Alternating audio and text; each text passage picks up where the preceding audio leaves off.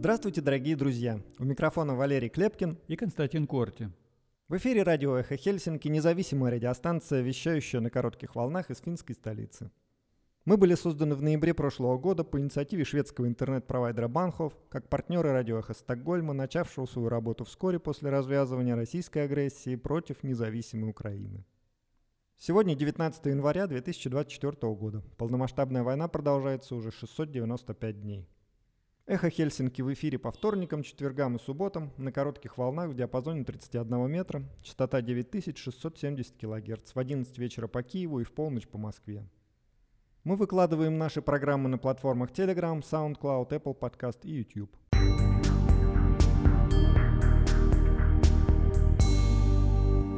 Сегодня в нашем выпуске. Товар лицом. Соревнования портретов кандидатов в президенты.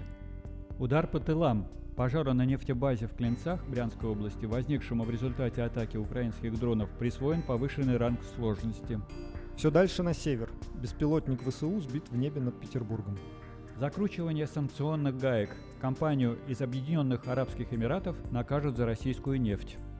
Эстония выдворяет главу Эстонской православной церкви из-за угрозы национальной безопасности. Страны Балтии договорились о создании линии обороны на границе с Россией.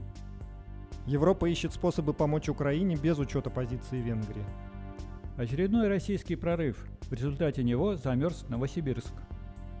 В Германии ужесточили меры высылки нелегалов. Республиканцы и демократы близки к компромиссу. Демократы соглашаются на ужесточение миграционного законодательства. В ответ республиканцы согласуют пакет помощи Украине. 320 журналистов в тюрьмах. Больше трети их всех находятся в заключении в Китае, Мьянме, Беларуси и России. Маски все сброшены. Рассказ петербуржца Алексея Ершова о своем переезде в Финляндию. Продолжаем транслировать итоги года с Гарри Каспаровым.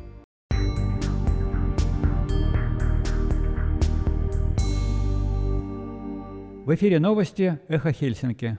Президентская гонка в Финляндии выходит на финишную прямую – Борьба выражается не только в словах, но и в создаваемых образах, например, просто в портретах, которые представлены сейчас на сайтах кандидатов. Почти все улыбаются, синий цвет доминирует, независимо от партийного фона. Снимки очень хорошо вписываются в традиционный жанр портретной фотографии, говорит Ханна Вазелиус, старший преподаватель фотоискусства университета Алта. Помимо нее изображение анализировала Ханна Ваз, доцент кафедры общей политологии, а также студенты университета Хаага Хелия. Кандидат должен быть в состоянии угодить людям и вне его основной группы сторонников. Различия приходится разбирать в деталях. У Александра Стубба выражение лица более серьезное, нежели традиционная улыбка или ухмылка. Положение рук легко можно интерпретировать как сдержанность или прямое неприятие – что, правда, плохо сочетается с идеей быть легкодоступным президентом всей нации. Риск состоит в том, что фотография усиливает предположение о высокомерии Стубба. Традиционный и стильный студийный портрет уюты Урпилайнен. Она непринужденно сидит на кухонном табурете, мечтает о повседневной жизни и светится улыбкой. Вообще, как видно и по другим фотографиям, президентская жесткость в новых снимках исчезает – Использование синего цвета говорит и о мировой политической ситуации. Таким образом подчеркивается финскость и национальная оборона. Мика Алтала сидит на низком сиденье, либо даже на корточках. Это расслабленная поза. Обстановка лаконична и традиционна. Индивидуальность пытались подчеркнуть. Нет галстука и носового платка, пиджак небрежно расстегнут. Поза Гарри Харкему похожая, но немного более сдержанная – вот идет лидер перемен, который спокойно обо всем позаботится. Взгляд такой же веселый и вызывающий, как в предвыборных дебатах. На фотографии Пекки Хависта обыграны синие и белые углы, так что кандидат находится буквально в их тени. Отсутствие на картинке другой руки создает тревожную асимметрию. Выражение лица больше похоже на смех, чем на улыбку, и кажется немного преувеличенным. Сильная личность и своеобразное обаяние Хависта здесь не проявлено. Скорее создается впечатление, что детали подчинены президентскому образцу. Христианская демократка Сари Эссаи, спокойная, легкая и нежная, все ожидаемо, хотя на шее не видно креста, интересно положение сложенных рук. Руки образуют сердце. Поза представляет собой сочетание молитвы и фирменного ромба Ангелы Меркель. Фон напоминает церковь. В то время как другие кандидаты улыбаются, выражение лица Халла Аха более двусмысленное, оно серьезное и обеспокоенное. Поза и выражение лица Ли Андерсон излучают уверенность в себе и компетентность. Ей не нужно выглядеть решительной главой государства. Черно-белый выбор одежды отличается от сине-белого большинства и является забавной отсылкой к прямолинейному способу Андерсон выражать свои взгляды.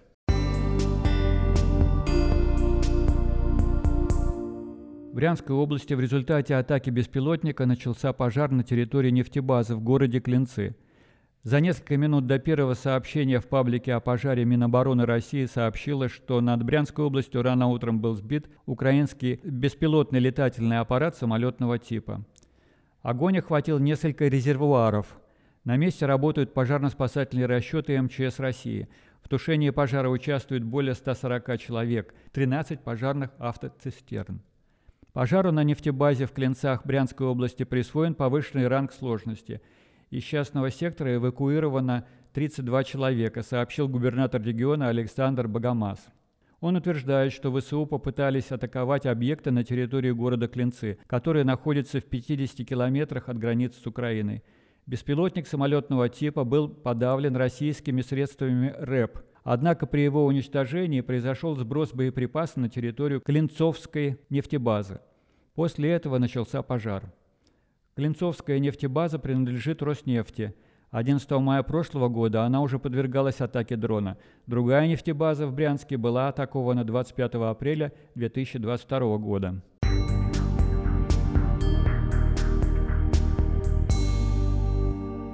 18 января в небе над Петербургом сбили беспилотник. Минобороны Российской Федерации впервые сообщила о перехвате беспилотника над Петербургом в ночь на 18 января. Власти города и Ленинградской области подтвердили атаку беспилотного летательного аппарата на регион. 18 января около часа 30 по московскому времени пресечена попытка киевского режима совершить террористическую атаку с применением беспилотных летательных аппаратов самолетного типа по объектам на территории Российской Федерации, сообщается в канале Министерства обороны. Таким образом, Россия впервые сообщила об атаке дронов в Ленинградской области. Почему это важная новость? Военный обозреватель русской службы BBC Илья Абишев объясняет. Во-первых, впервые с начала войны украинские ударные БПЛА преодолевают такое большое расстояние. От границы с Украиной до терминала на берегу Финского залива почти 900 километров. Украинские конструкторы анонсировали создание беспилотников большой дальности, выходит, не врали. Во-вторых, как и в случаях налетов на Москву и другие города центральной части России – Дронам удается беспрепятственно добраться до цели, и лишь в последний момент ее спасает система ПВО, действующая на ближних подступах, а иногда изнутри воздушного пространства обороняемого объекта. Недостатки такого способа борьбы с воздушными целями противника наглядно проявляются на примере Белгорода или аннексированного Крыма. Например, в случае продуманной массированной и комбинированной воздушной атаки, как показали удары по военным объектам в Крыму, ПВО этих объектов перегружается – ее возможности становятся недостаточно, и даже часть прорвавшихся ракет и дронов причиняет значительный ущерб. США ввели санкции против компании Объединенных Арабских Эмиратов, перевозившей нефть Российской Федерации – Транспортная компания Hennessy Holdings из Объединенных Арабских Эмиратов и ее 17 танкеров внесены в санкционный список за несоблюдение ценового потолка в 60 долларов. Говорится в релизе Управления по контролю за иностранными активами американского Минфина. По данным Вашингтона, компания, созданная в конце 2022 года переступлением в силу санкций, купила старые танкеры, которые теперь перевозят российскую нефть.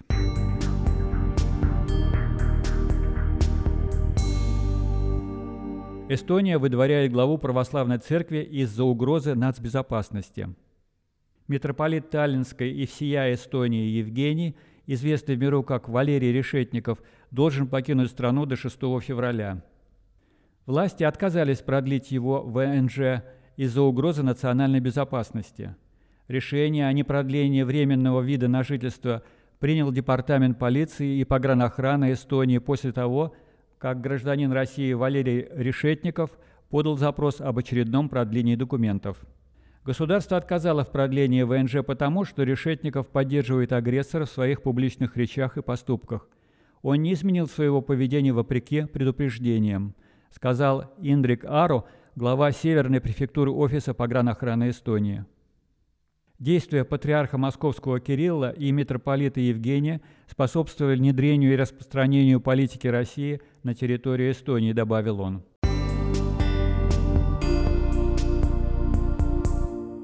Эстония построит 600 бункеров на востоке страны для создания линии обороны на границе с Россией. Аналогичную оборонительную зону на восточной границе создадут Латвия и Литва.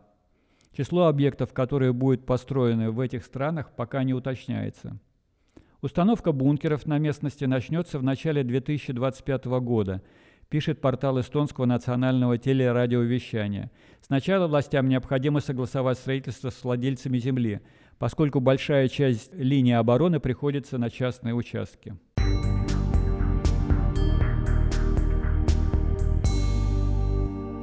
Европейский Союз может обойти вето Венгрии на помощь Украине тремя способами. Посол Украины в Евросоюзе Всеволод Ченцов предсказывает, что на внеочередном саммите ЕС 1 февраля Венгрия снова может заблокировать план экономической помощи Украине на 50 миллиардов евро. Однако ЕС может обойти это вето тремя способами. Как объяснил посол Ченцов в интервью украинскому Forbes, Первый из этих способов, который не требует единогласного одобрения всех стран ЕС, заключается в том, чтобы создать фонд помощи Украине, отдельный, но в рамках бюджета ЕС. Второй способ – это внебюджетный фонд, куда страны Европейского сообщества будут делать взносы. Третий – Еврокомиссия может брать кредиты на помощь Украине под собственные гарантии. Первый вариант, по словам посла, самый дешевый и удобный – Ему в дискуссиях внутри ЕС отдается предпочтение. Европейская комиссия предлагает выделить на экономическую помощь Украине 50 миллиардов на ближайшие 4 года, включая эти деньги в семилетний бюджетный план ЕС. Он как раз будет действовать еще 4 года. Виктор Орбан, давно враждующий и с Украиной, и с Брюсселем, в середине декабря на саммите Евросоюза заблокировал этот план. Теперь ЕС собирается 1 февраля провести внеочередной саммит и попытаться на нем все же утвердить план помощи Украине, уговорив Венгрию. Орбан на этой неделе предложил нечто похожее на второй вариант из перечисленных послом Ченцовым. Венгрия готова согласиться на то, чтобы мы рассчитали нагрузку на каждую страну на основе валового национального дохода – Тогда мы вместе с парламентом Венгрии обеспечим сумму, причитающуюся с Венгрии из бюджета Венгрии, сказал венгерский премьер на пресс-конференции в Будапеште. Таково предложение Венгрии. Если Брюссель его примет, тогда помощь Украине будет, но вне бюджета. Если нет, тогда, увы, у меня не будет выбора, кроме как остановить этот процесс.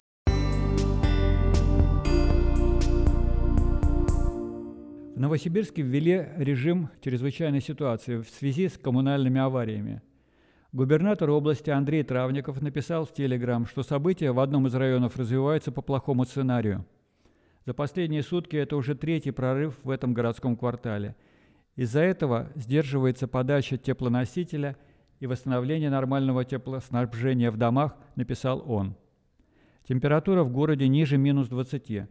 В ночь на 19 января в Новосибирске произошла четвертая за неделю авария на теплосети в Ленинском районе.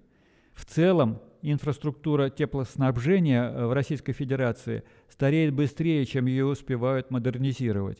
В зависимости от региона износ теплосетей составляет от 30 до 70%. При этом бюджетные затраты на ЖКХ снижаются, а львиная доля бюджета запланирована на военные нужды – Поэтому во многих регионах России продолжаются прорывы на теплотрассах. Это сезонное явление, к тому же спровоцировано в этом году рекордными морозами. Но проблема носит системный характер и усугубляется с каждым годом.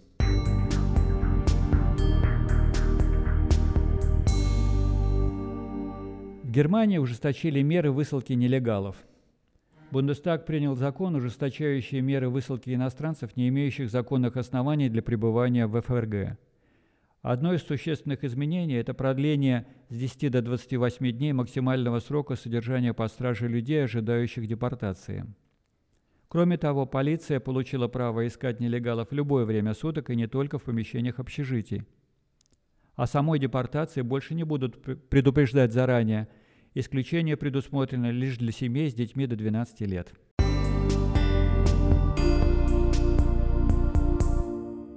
По сведению Wall Street Journal, в Сенате США готовится законопроект, который ограничит для иммигрантов возможность просить об убежище. Республиканцы и демократы договариваются о неких компромиссах относительно иммиграции и пакета помощи союзникам. В среду Байден провел в Белом доме встречу на эту тему с лидерами республиканской и демократической фракции в обоих палатах Конгресса. Белый дом заявил лишь, что Байден обнадежен результатами, которых ему удалось достичь на переговорах с республиканцами.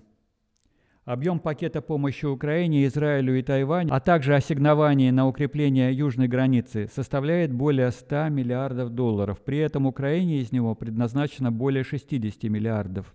Байден внес это предложение в Конгресс в конце прошлого года – Республиканцы, имеющие большинство в Палате представителей, отказываются голосовать за него, пока демократы не уступят в вопросе иммиграции.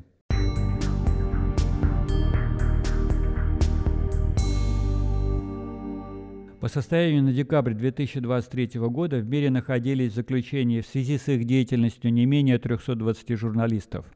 Об этом говорится в докладе Комитета защиты журналистов Международной неправительственной организации со штаб-квартирой в Нью-Йорке – Организация отмечает, что это число лишенных свободы журналистов одно из самых высоких в истории, но чуть меньше, чем в 2022 году. Больше всего журналистов находится за решеткой в Китае – 44 человека. 43 журналиста лишены свободы в Мьянме. На третьем месте Беларусь. Там свободы лишены 28 журналистов. Россия на четвертом месте. По данным Комитета защиты журналистов, в этой стране в СИЗО или колониях находится 22 журналиста.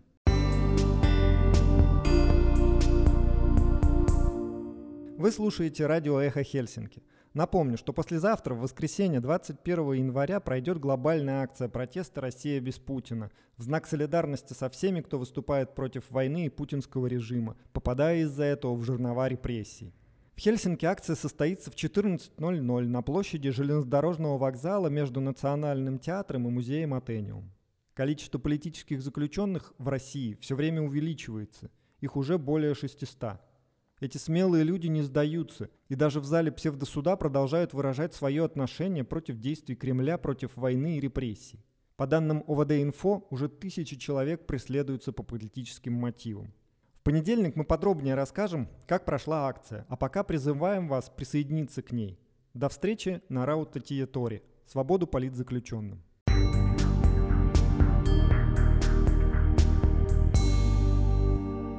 Сейчас в эфире интервью с Алексеем Ершовым о его переезде в Финляндию.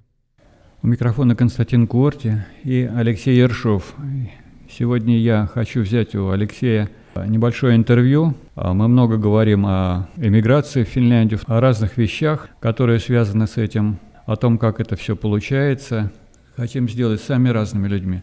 Мы уже в наших передачах общались с представителями ЛГБТ-сообщества – а сейчас э, еще такой большой пласт хотелось бы затронуть людей, которых называют иногда даже уже теперь вот сентябристами.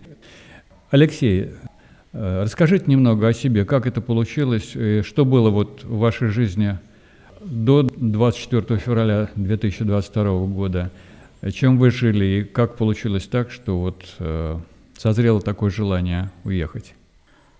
А, ну, я занимаюсь общественной деятельностью и политической а, с 2003 года. Понимал давно, что в какой стране живу. До 24 февраля мы тоже участвовали с супругой в митингах и так далее, демонстрациях. Но когда это случилось, а, вторжение России в Украину, в этот момент мы совсем уже поняли, что маски все сброшены, и с этого момента мы начали потихонечку готовиться к возможному переезду. Конечно, это было тяжелое время. Ну вот в сентябре это уже было совсем то, что произошло. То есть мы уже планировали переезд но это подстегнуло еще дополнительно к а, что все уже как бы надо просто ехать, потому что понятное дело, что здесь сейчас происходит. Ну, понятно, но я так предполагал примерно, сам я примерно таким же образом поступал, хотя мне это не грозило, в общем-то, это мобилизация сама по себе, но хорошо, что это произошло не в спешке, да? Что бы ты ответил тем, которые говорят, что вот, которые не отделяют Россию от э, руководства, принимающего такие вот подобные решения, и кто говорит, что вот вы уехали, вы предатели, э, вот такого рода совсем уже вот такой публике, что бы можно было бы им сказать?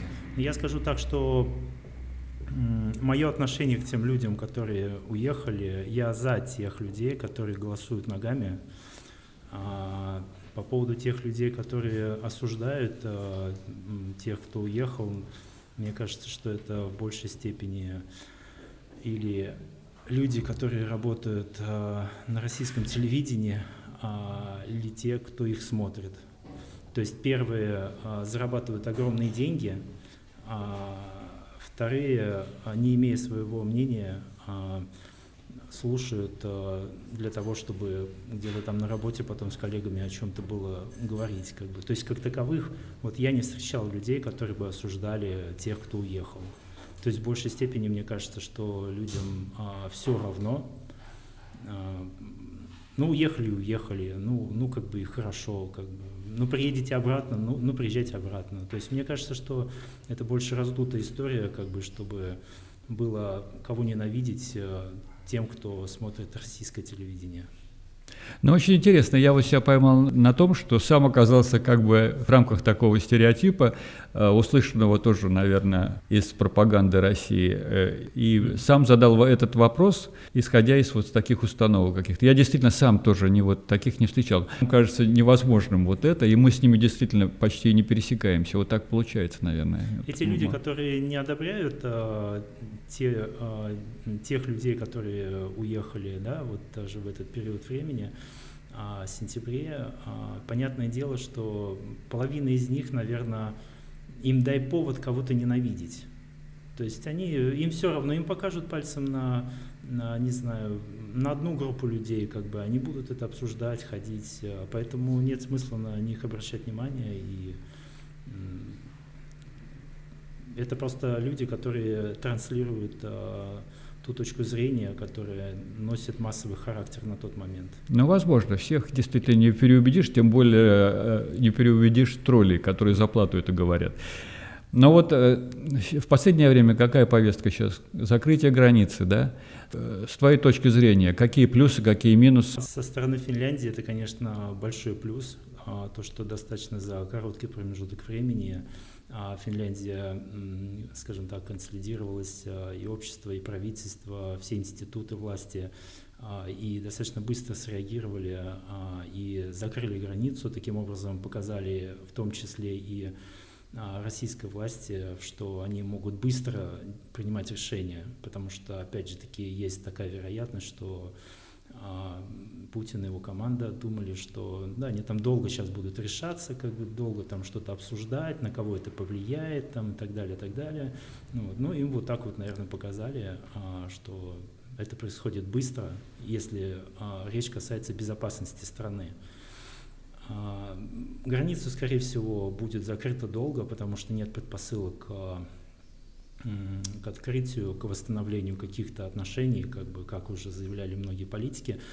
А, не может быть никаких отношений с российской властью, с президентом страны, а, Российской Федерации, а, пока идет война на Украине. Как можно вообще как бы, пытаться договариваться о каких-то экономических связях э, и так далее, так далее, а, когда каждый а, день а, туда засылают ракеты, там убивают людей, как бы это все есть кучу видео, там фотографии, поломанная жизнь людей, как бы и так далее. То есть это, это будет дальше, дальше продолжаться, тем более, как недавно перешедшие незаконно границу, там порядка около 5-6 человек а, из Ирана или Ирака, я вот упустил этот момент, а, тоже заявили, что там порядка около 3000 человек а, ожидает.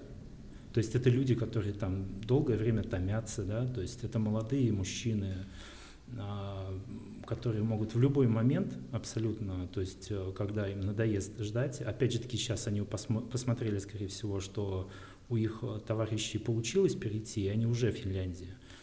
А, как эти заявили, что нужно идти там 8 часов по снегу через э, этот самый, через лес, но я не думаю, что это может остановить еще какую-то группу людей, как бы, которые точно так же будут сидеть и думать, когда у них закончатся какие-то деньги, а, не будет еды, что остается?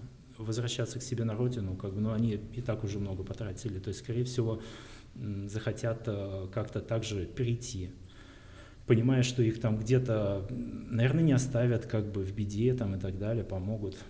Поэтому финское государство тоже все понимает прекрасно, что это будет и что это. Ну, то есть граница большая, переход может быть где угодно. А прохождение границы, ужесточать а, законодательство в этом плане, а, чтобы, опять же таки, показать а, вновь прибывшим в Россию из третьих стран, что вот эти переходы, ну, ровным счетом им ничего не даст. Ну, то есть я понял так, что ты одобряешь вот решение финского. Да, конечно. Однозначно. Ну, понятно. Я тоже так думаю, что здесь уже куда деваться. А, а вот, э, вот ты живешь уже практически почти полтора года, и как у тебя складываются вот вообще в бытовом плане даже? Э, как, как у тебя складываются отношения с людьми? Что ты можешь в этом смысле сказать про Финляндию? Финны народ э, дружелюбный, э, спокойный, рассудительный, поэтому мне нравится их менталитет, образ жизни. Их менталитет и образ жизни построили замечательное государство, которое ходит, Скандинавия плюс Финляндия, ходит в топ 10 стран по безопасности, а, равенству, уровню жизни. А, с теми людьми, с которыми я сталкивался, у меня только положительные эмоции, а, я имею в виду с финами. Как ты-то устроился? Вот э, какие у тебя планы на будущее? И э, ведь если говорить о долгом сроке пребывания здесь, то чем ты занимаешься? Учим язык, финский, английский, пытаемся сейчас, э, хотим поступать э, в э, университет, то есть я и супруга, и дальше там как получится. То есть, конечно, хотелось бы здесь остаться, но неизвестно, что будет там через те же самые три года.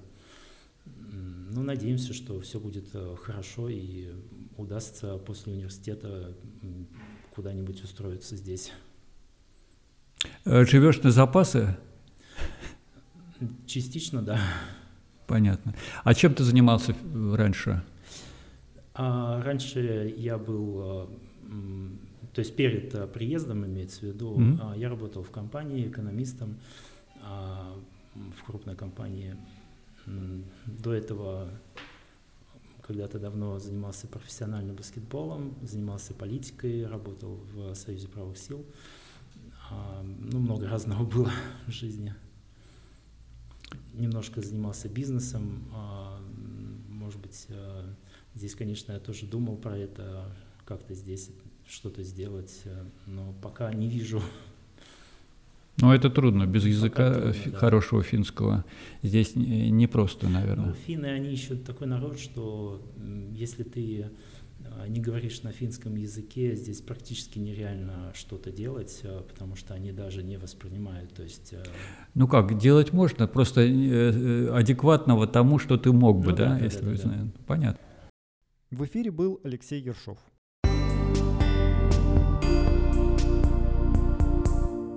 Сейчас в эфире вторая часть трансляции, в которой политик Гарри Каспаров рассказывает свой взгляд на итоги прошедшего 2023 года, отвечая на вопросы Игоря Яковенко. Политическая воля и вообще готовность к войне, они на самом деле а, являются тоже важными компонентами вот такого общего успеха. От того, что у вас есть оружие, не значит, что, как говорится, что вы, что вы а, можете победить, если вы не готовы его употреблять.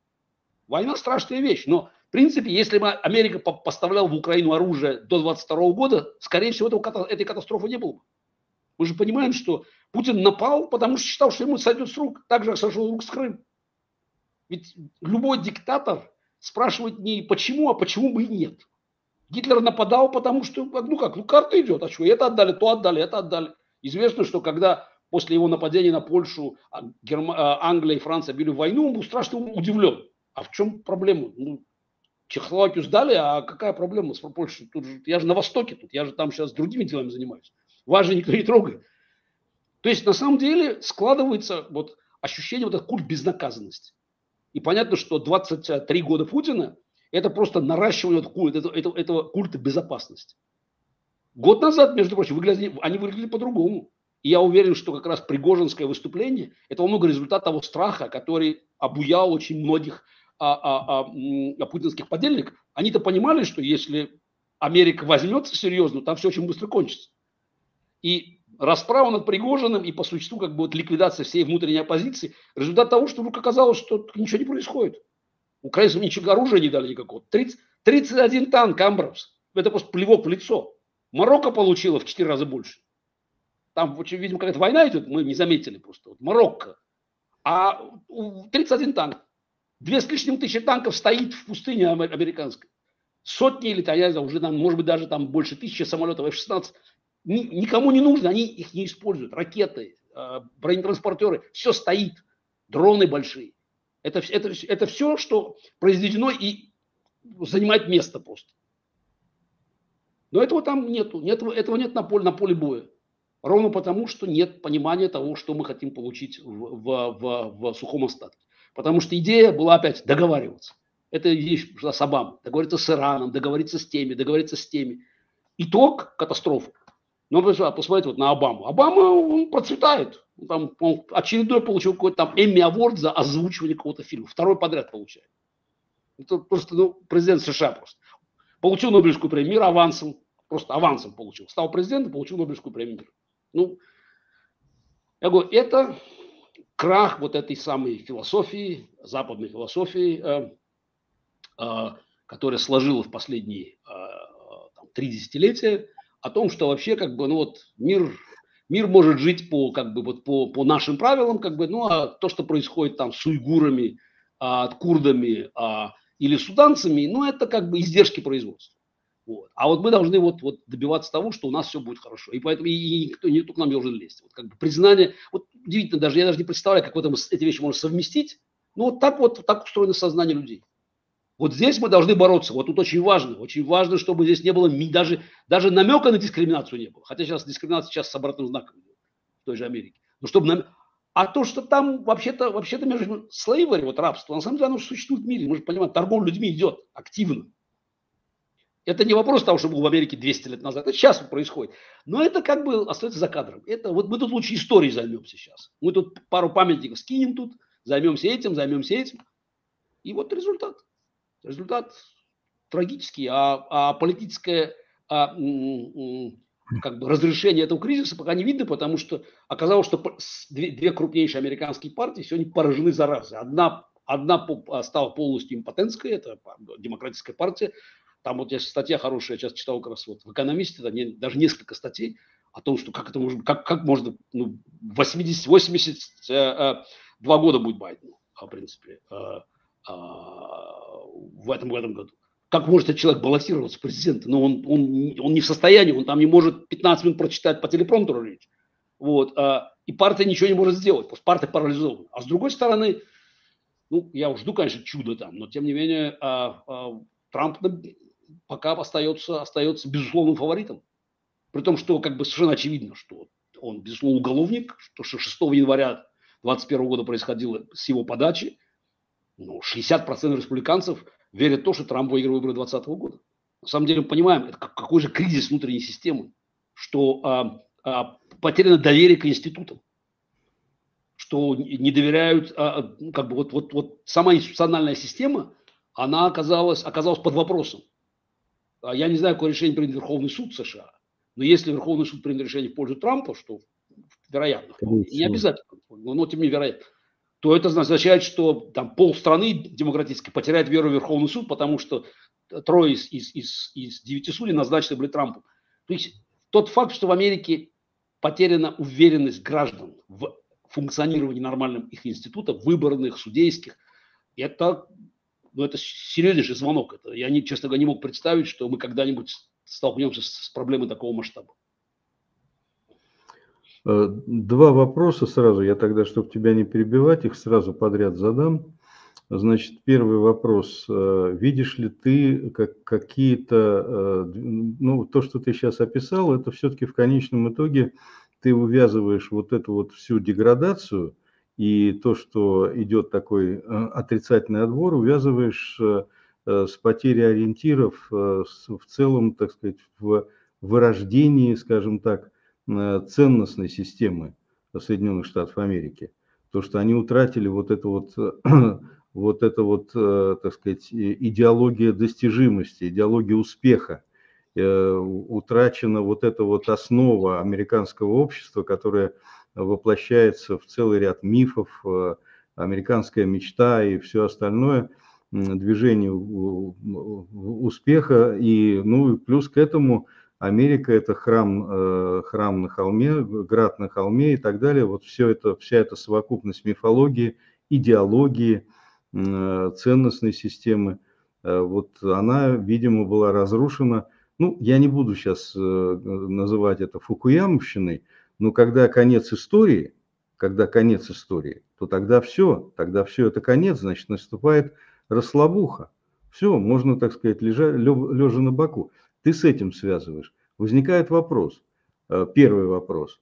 Значит, ты видишь, поскольку ты внутри, ты же все время пишешь э, Wall Street Journal статьи, все время, так сказать, находишься на острие борьбы с этим.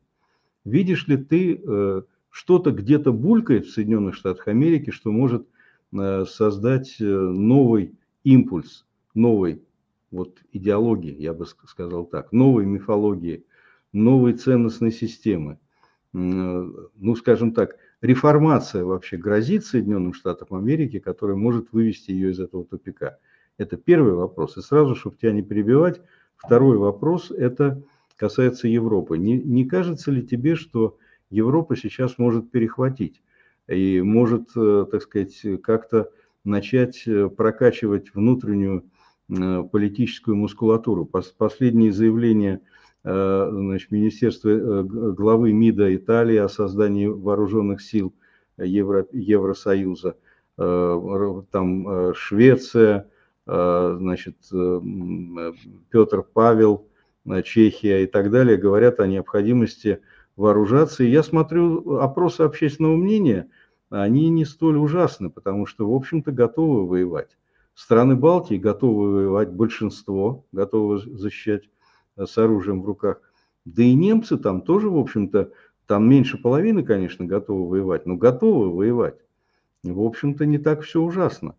Вот, то есть первый вопрос, есть ли внутренние какие-то импульсы в Соединенных Штатах Америки, зарождение чего-то нового, что может прийти на, на смену этой обветшалой э, системе. И второе, это вот э, есть ли какая-то надежда внутри Европы?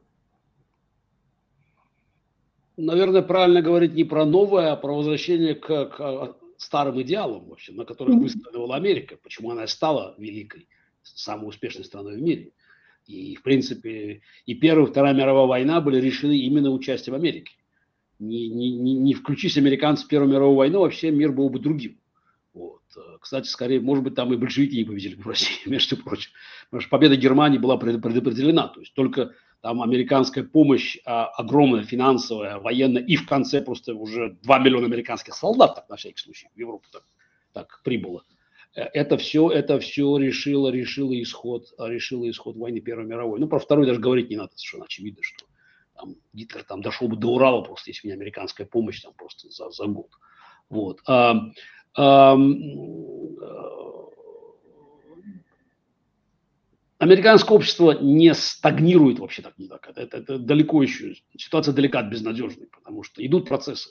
На самом деле, кровь, она же на самом деле вызывает у людей реакцию. Вот, это, вот эти э, страшные события в Украине и, и э, вылазка Хамаса, геноцид 7 октября, то есть очевидный совершенно. И а, чудовищная реакция американского университета вызвали обратную волну. На самом деле идет процесс, процесс э, как бы осознания того, что э, мир не может быть устроен так вот в, этой, в этих, этих примитивных схемах, там как бы вот, вот все хорошо, все как говорится, все все дружат и и никто и, и, и никто не должен там переходить какие-то границы, вот вот вот как там на, на, начерченные, э, вот точнее расчерченные такие квадратики, там треугольнички, вот. А, проблема, что это все занимает время. Не факт, что это, это время есть. И опять, выборы в этом году. Если это Трамп-Байден, то любой вариант плохой. Просто любой вариант плохой. То есть, ну, наверняка, если это Трамп-Байден будет третья, третья политическая партия, будет, скорее всего, это no-label движение выставит кандидата, я не сомневаюсь в этом. Ну, потому что очень много американцев просто ну, не в состоянии будут голосовать ни за того, ни за другого. Вот. Но политическая система настолько как бы инкорпорирована уже, что представить себе любой другой то, кроме победы. Ну, понятно, что, я, в принципе, Трамп, Байден, Трамп выигрывает. Каких, никаких вопросов быть не может. А, Байден не может выиграть выборы по определению. И говоря о том, что у него еще вице-президент Камала Харрис просто неизбираемая. То есть это надо помнить, что даже в демократической партии, вот как бы она даже не дошла до, до, до праймерис, она там, там в каких-то дебатах участвовала, ну, неизбираемые люди есть просто. Вот, вот как бы вот так, абсолютно не воспринимаются они публикой. Вот. А, ну, в принципе, целая вообще администрация Байдена, там, за исключением, может быть, там, нескольких человек, ну, в первую очередь, конечно, генерал Остина, а, шефа Пентагона. Это, в общем, администрация случайных людей, на самом деле. Абсолютно не готовых в своей предыдущей жизни к занятию таких высоких постов. Как бы а, вот так называемое как бы разнообразие, оно не является хорошей заменой компетентности. уровень некомпетентности демократической партии, он достаточно высок, и, и это, кстати, вот, и, помогает, и помогает Трампу, и трампистам сегодня. Вот. А, но, тем не менее, я все-таки, как говорится, ну, еще не хочу сразу посыпать голову пеплом, потому что праймерис в республиканской партии не, не, не, не закончились. И есть, есть надежда на то, что mm. все-таки у Ники Хейли есть шанс. А, процентов 20 я ей даю. Но, тем не менее, шанс есть. А, а, Впереди Айова, э, так называемый кокос, там, когда вот там идет обсуждение. Вот, Трамп его, конечно, выигрывает, а потом посмотрим, что будет в Нью-Хэмпшире.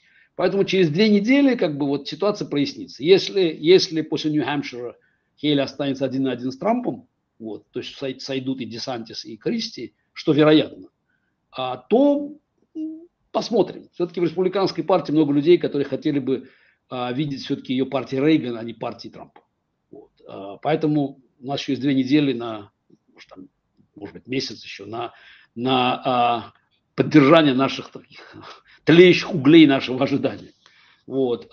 С Демпартией тоже посмотрим, потому что я не представляю себе, как Байден будет баллотироваться. Просто вот не, не могу себе представить себе. Вот это, это ну, просто, мне кажется, это оскорбление очень большого числа даже про демократически, про либерально настроенных американцев. А, все-таки мы говорим о будущем. А человеку просто трудно, трудно передвигаться. Я уже не говорю о том, что его, его уровень работоспособности давно уже не соответствует там, самым, самым элементарным просто требованиям. Я уже не говорю про то, что это самый, самая такая а, пост самого могущественного человека в мире по возможностям. Соответственно, надо какие-то решения принимать. И вот мы видим по Украине, по другим вопросам, что эти решения принимают за него а, э, некомпетентные а, интриганы. Но мы видим, что в Америке волна поднимается. Другое дело, что надо понять, что вообще существует такой цикл исторический, вот, мне кажется, до конца не изученный, о том, что как бы на левую волну всегда поднимается сильно правая волна. То есть, как бы, после коммунистов там всегда есть фашисты. Если общество не в состоянии справиться с, с левой, вот с, с, с, с а, левым напором, который в, в, выходит за рамки существующего, существующего а, а, механизма принятия решений, то ответом является, является правая волна, которая обычно бывает, как говорится, ну, вовлекает в себя много даже людей независимых, не разделяющих даже вот эти крайние идеи, но, но просто видящих только угрозу, которая идет слева. То есть вот такой вот, вот исторический цикл, вот мы, я надеюсь, Америке его удастся избежать.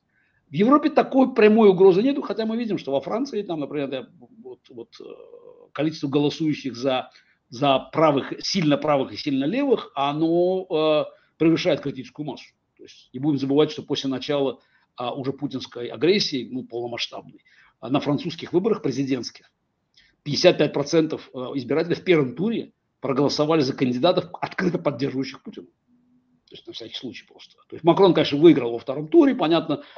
Но уже, скажем, сегодня выборы, там, скажем, Макрона с Лепен, будет, будет борьба. И одна из причин, вот, и почему я не то чтобы скептически отношусь к перспективам Европы, я согласен, Европа все равно будет подниматься опять, вакуум заполняется. Будет Америка ослабевать, в Европе что-то будет происходить. Может, демократия так устроена, все-таки процессы идут, и, и какой, какой-то результат, наверное, все-таки будет получен. Действительно, итальянцы, и шведы, и чехи, и, и немцы, ну, я уже не говорю опять, поляки и балтийцы, да и румыны, и чехи. То есть понятно, что что-то будет происходить. Но этот процесс все равно, он, он требует времени и требует лидерства. А лидерство может прийти только из Берлина сегодня. Ну, будем надеяться. Но, пока. Но Шольц, скажем так, на эту роль явно не годится. И есть еще серьезная проблема Европы, с которой Америка тоже сейчас сталкивается. Иммиграция, которая захлестнула Европу, она на самом деле отличается от той, которая была раньше. Это иммиграция, которая не ассимилируется. На самом деле проблема, ну, в Америке сегодня тоже видит, появляются анклавы людей, которые не желают ассимилироваться. Ведь, скажем, иммиграция в Америку всегда была, как бы, люди хотели стать американцами. Неважно, итальянцы, они были евреи, там немцы, они были, вот откуда ирландцы. Да, они, они сохраняли свою идентичность национальную. В Америке, кстати, очень, очень сильно есть праздники, постоянно тут, как говорится, отмечают все свои праздники. Все помнят об этом, о корнях своих. Но они американцы. Вы прекрасно понимаете, они все американцы. Неважно, католики, протестанты, протестанты, ирландцы, немцы, евреи, итальянцы, а, бразильцы, неважно. Они американцы. А сегодня появляется довольно большое количество людей, которые видят себя по-другому. Скажем, там мусульманская община в Америке вот достаточно, ну, она пока незначительна в американских масштабах, но, но там проблемы с ассимиляцией. Ну, а в Европе эта проблема гораздо больше, скажем, в той же Франции. Мы же имеем фактически сегодня гетто, в которых просто действуют свои законы. И опять, и всех это как-то, как ну, не то что устраивает, но все как-то с этим смирились. Вот, то есть, на самом деле, 21 век, вот век телекоммуникаций, вот, способов передвижения, он поставил новые проблемы. Я не сомневаюсь, что и на них можно найти ответы, но для того, чтобы найти ответ, надо, чтобы было желание найти ответ. Вот сейчас. Не ждать, пока случится что-то, и пусть кто-то другой это делает, как печеная картошка, перебрасываем там на следующий выбор. А, а ставить вопросы самые болезненные сейчас, потому что отсутствие а, вот, политической воли эти вопросы ставить означает то, что на них найдут ответы наиболее радикальные силы, слева или справа. Опять, это тоже мы проходили в истории. А, и демократическая система не является гарантией а, неприхода к власти людей, которые, которые хотят демократию упразднить. Германия, Веймарская Германия тому яркий пример. Ну и не только, кстати, Веймарская Германия. Мы, общем, мы видели, как и в России все это деградировало достаточно быстро. То есть очень важно понимать, что отсутствие вот этой путеводной как бы вот, вот звезды вот свободного мира, это как бы гарантия того, что мы будем блуждать в потемках. Э, буквально в завершении нашего разговора я просил бы тебя завершить э, уже э, нашу беседу, сказав несколько слов о российской оппозиции. Ну, оппозиция слово не очень прикладывается к тому, чем мы занимаемся все, но тем не менее, ну, протест, скажем, те, те люди, которые не согласны с тем, что в России почему-то завелся фашизм в 21 веке – что, что, как ты считаешь, какие основные цели э, вот, российского протестного движения внутри России и за рубежом, главным образом? Потому что, в общем-то, в основном это все переместилось уже за рубеж. Какие цели и чего можно хотеть и чего можно добиться э, сегодня людям, которые э, против Путина? Есть ли точки приложения усилий? Ну, против Путина на самом деле это не означает, что все остальные а, позиции являются идентичными. А, ну, против Путина, скорее всего, сегодня много людей, но, но по разным причинам. А, на мой взгляд, надо просто избавиться от определенных иллюзий. Вот, значит, одна из проблем, с которой мы продолжаем сталкиваться сейчас, и которая, кстати, во многом продолжает подспудно влиять на решение западных политиков – это э, миф о том, что в России возможны перемены изнутри. Вот это вот постоянно раздувается, что мы должны продолжать работу, мы не можем никоим образом делать вещи, которые бы воспринимались плохо россиянами. Мы должны понимать, что мы российская оппозиция, мы не можем а, как бы брать сторону Украины, Украины в этой войне. Мы должны помнить, что есть баланс. Нет никакого баланса. Есть война между Украиной и свободным миром, с одной стороны, и силами зла, фашизма, тоталитаризма, с другой стороны. И любая попытка там как бы вот найти вот это среднеарифметическое здесь, она, мне кажется, абсолютно аморальна. А, ну, я не понимаю, что бессмысленно уговаривать людей прекратить заниматься а, переливанием из пустого в порожнее, вот, как бы, и искать возможность участвовать в, в процессе, который называется по недоразумению выборами, и процессе, который там все больше начинает напоминать, ну, это даже, это даже не, не игра с шулерами, потому что шулер все-таки пытается скрыть, что он, что он шулер. Он там как-то вот, вот, руками там вот что-то под шарики. То есть он, он-то хочет казаться честным человеком. То есть сейчас вот, это, вот эти попытки, они отброшены уже, уже никого это не интересует. Уже, ну, всем все понятно. И, это, и более того, мне кажется, это даже э, придает вот действиям там э, путинск, путинских а, всех как бы вот аппаратчиков, там, там, Кириенко, Панфиловы, а даже определенный какой-то вот, вот мне кажется, а, драйв. А вот плевать мы на всех, на всех хотели просто. Вот, а захотели мы сейчас, аннексировали четыре украинские территории. А мы сейчас еще больше возьмем, сейчас и Харьков заберем. А плевать на все мы хотим. А всех, кого надо, снимем, а кого надо, оставим. Мы здесь хозяева, что хотим, то и делаем. Наш притон, мы делаем, что хотим. И удивительно, что вот на фоне вот такого абсолютно презрительного отношения просто кипят страсти. В российской оппозиции вот в, в соцсетях кипят страсти. А вот собирают подписи за Путина, это нарушение закона. Какого закона? Вы, вы о чем?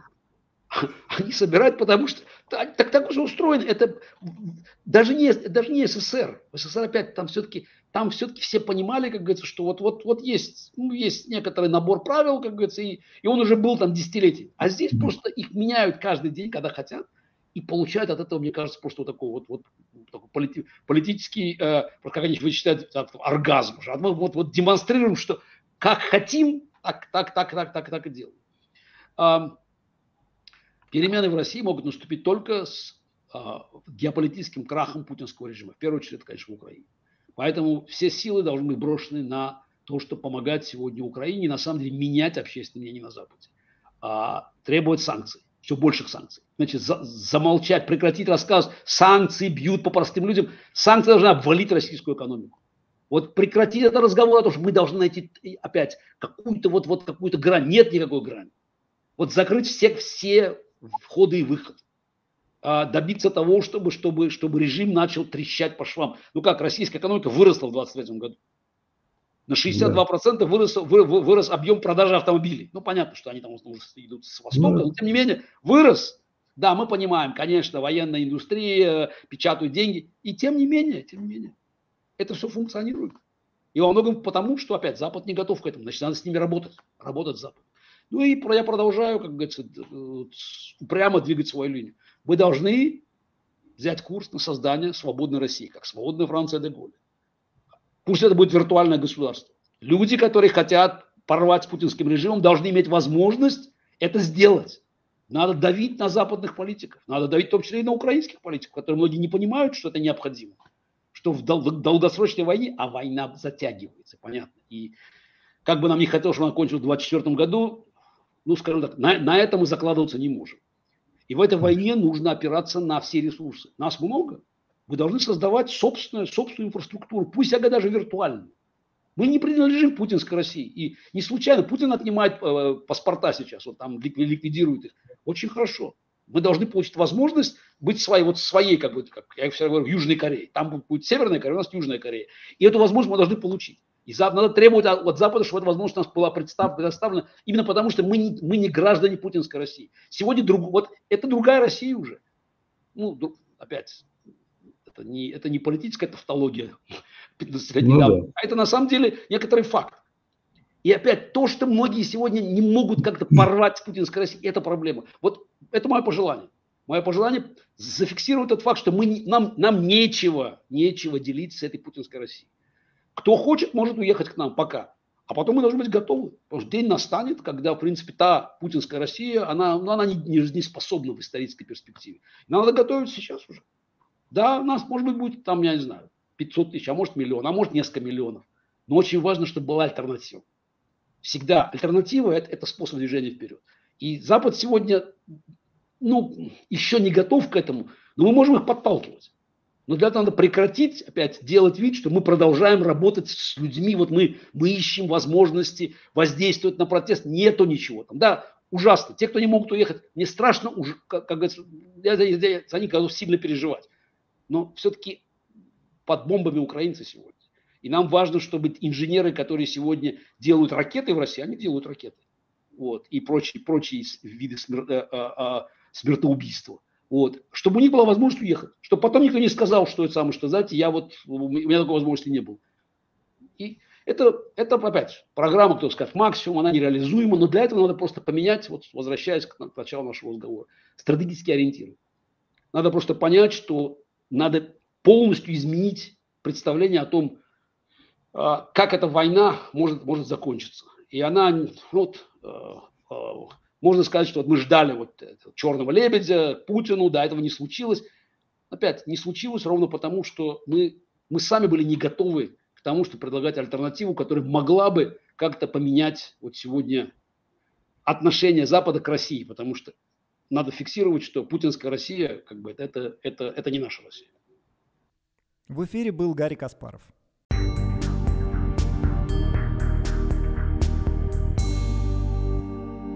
Наша сегодняшняя программа подошла к концу. Напомню, что «Эхо Хельсинки» в эфире по вторникам, четвергам и субботам на коротких волнах в диапазоне 31 метра на частоте 9670 кГц, в 11 вечера по Киеву и в полночь по Москве.